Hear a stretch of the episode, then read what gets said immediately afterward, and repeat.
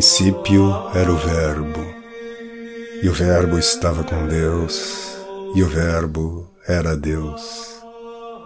Nele estava a vida, e a vida era a luz dos homens. Seja muito bem-vindo ao podcast O Verbo, Luz dos Homens.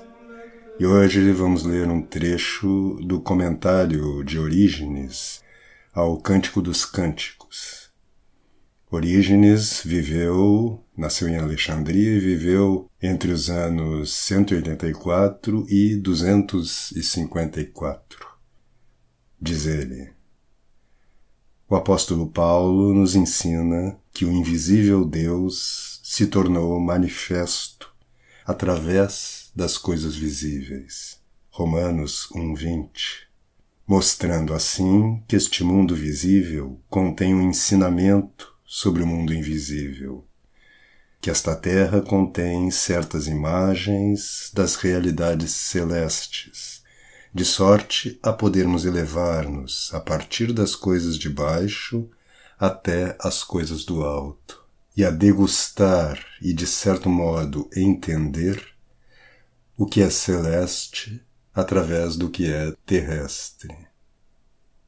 Este é um ponto que eu venho insistindo muito nos meus cursos sobre simbolismo e sobre a tradição cristã, que é nós, em virtude da cosmovisão moderna, né, que surge ali com a física newtoniana, galilaica, nós fomos aos poucos como que esvaziando o mundo do seu significado, dos seus sentidos, do seu simbolismo, e tudo se torna apenas forças físicas cegas, sem significado, né? E depois ainda com a evolução da filosofia ocidental, especialmente eh, com a chegada de Kant, a ideia de que todos os sentidos que nós atribuímos às coisas são interpretações subjetivas, vêm da nossa mente.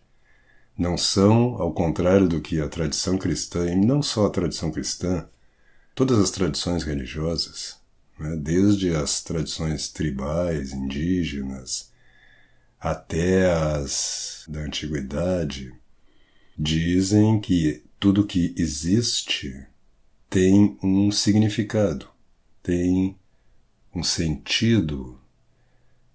Nós perdemos isto gradativamente no Ocidente moderno e vivemos como que num mundo que não faz sentido. Não é à toa que as pessoas hoje em dia ficam procurando o sentido da existência, o sentido da sua própria vida. Claro que esse sentido da própria vida você não vai encontrar é, apontado numa realidade terrestre, né, num símbolo, mesmo nos astros, né, como muitos veem erroneamente o simbolismo astrológico. Mas se você caminha por um universo, você vive num universo vazio de sentido, naturalmente, fatalmente, isto vai repercutir na sua própria vida. E no máximo você vai, kantianamente, imaginar que o sentido da sua vida é produzido pela sua própria subjetividade, pela sua imaginação, que não há um sentido pensado para a vida de cada um de nós pelo próprio Deus.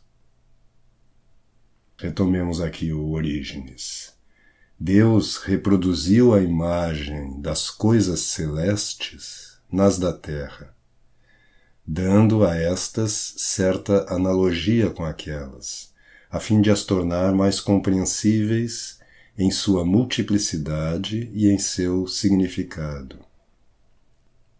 Quer dizer, ampliando o que a gente dizia antes, não é só o significado da nossa existência aqui os significados que as realidades terrestres, o próprio Orígenes vai lembrar logo depois aqui dos vários níveis ontológicos das realidades terrestres, né, os minerais, as plantas, os animais, os homens, as forças da natureza, tudo isto é, não só mostra os sentidos da nossa realidade terrestre, mas também tudo fala, tudo simboliza realidades invisíveis, celestiais.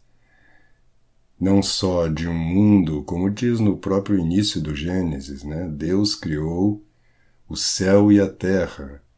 E Santo Agostinho comenta, ou seja, as coisas invisíveis e as visíveis. Então, as coisas visíveis, terrestres, nos falam não somente da criação invisível, como nos falam também do próprio Criador, do próprio Deus. Então, são as realidades celestes que são simbolizadas no mundo terrestre, no mundo visível, mas, por extensão, são as próprias realidades divinas a gente poderia dizer, os próprios aspectos de Deus, suas infinitas perfeições, suas infinitas virtudes, que se traduzem na vida terrestre, nas coisas visíveis. O mesmo Deus que fez o homem à sua imagem e semelhança parece ter querido dar também às outras criaturas uma semelhança com certos arquétipos celestes.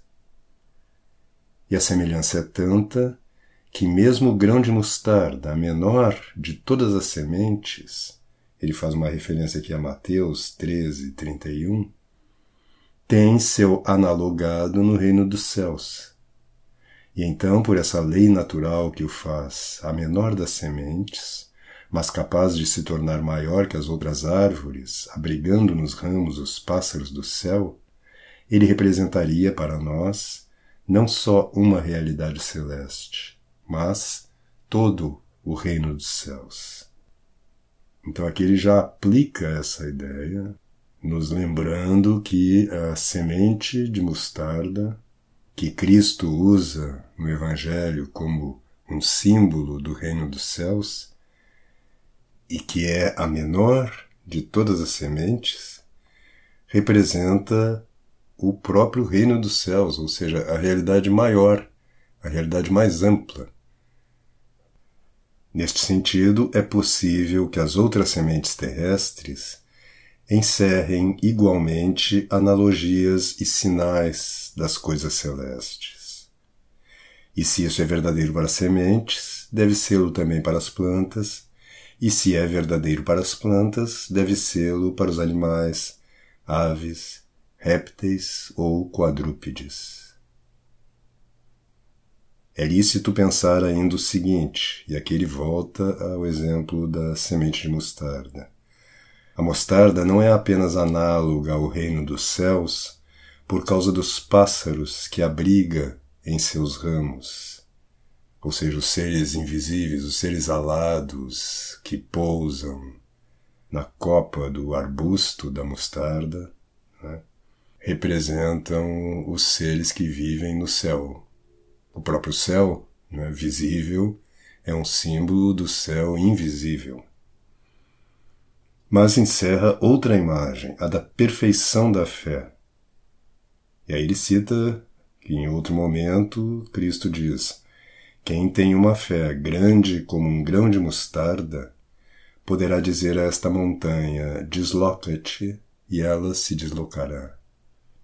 É possível, portanto, que as outras realidades também não se limitem a manifestar de uma única maneira a figura e a imagem das realidades celestes será de várias maneiras que elas serão imagens e figuras, o que é outra característica do símbolo. Ele tem muitos significados, ele nunca é unívoco, ele tem várias possibilidades de significação. E isto tanto num plano mais baixo, vamos dizer assim, como, por exemplo, a sede representa o desejo, por exemplo, eu tenho sede de você, ou eu tenho fome do nosso amor. Né? Mas a sede também representa um desejo mais alto agora, o desejo de justiça, sede de justiça, uma expressão que aparece no próprio Evangelho. Né? E essa sede de justiça também pode ser entendida a justiça como a santidade. O homem justo, nos Evangelhos e no próprio Antigo Testamento, é um sinônimo do homem santo.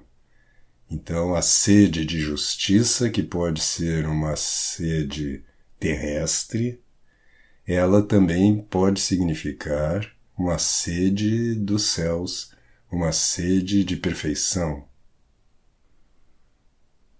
Assim, podemos pensar que os outros seres, sementes, plantas, raízes, animais, que estão ao serviço das necessidades dos homens, encerram, além disso, a figura e a imagem do mundo invisível. E eles têm essa função de elevar a alma e conduzi-la à contemplação das coisas celestes. A gente vê isso na história dos santos. São Francisco era muito frequente ele ver uma realidade. Uma vez passou um cordeiro indo para o matadouro e ele começou a chorar porque ele via ali o próprio Cristo sendo levado para o Calvário. E em muitas outras passagens você vê que há uma espécie de transparência da realidade visível para o homem santo. Para o homem religioso deveria ser. Nós perdemos isto, como eu dizia no início, a partir do Renascimento e da física moderna, que destituiu o universo da sua dimensão simbólica e o reduziu à pura quantidade, ao ponto de hoje nós vermos o universo simplesmente como um jogo de forças físicas, sem presenças vivas. É um universo, vamos dizer assim, morto, sem significado. E isto, evidentemente, tem um efeito extremamente negativo na nossa vida espiritual, na nossa vida de oração. Então, procuremos olhar para a natureza, olhar para as coisas que se apresentam no mundo terrestre e também para os seres vivos, para suas relações, para os nossos atos mesmo, para tudo aquilo que se manifesta aos nossos olhos como símbolos de realidades mais altas. Deus fala através da natureza. A natureza é, como diz São Tomás de Aquino, o primeiro livro. Ela é uma espécie de livro simbólico já. Deus fala através das palavras de São Tomás e também através das coisas. Nós não, nós falamos só através das palavras e falamos através das coisas quando criamos obras de arte, né? que são coisas que significam. Pois o universo inteiro é uma grande obra de arte de Deus, através da qual Ele mesmo se revela para nós. Ele está falando conosco o tempo todo através da realidade visível. Então concluímos aqui esse comentário de um excerto de um sermão de Orígenes e espero você no próximo episódio. Que Deus o abençoe.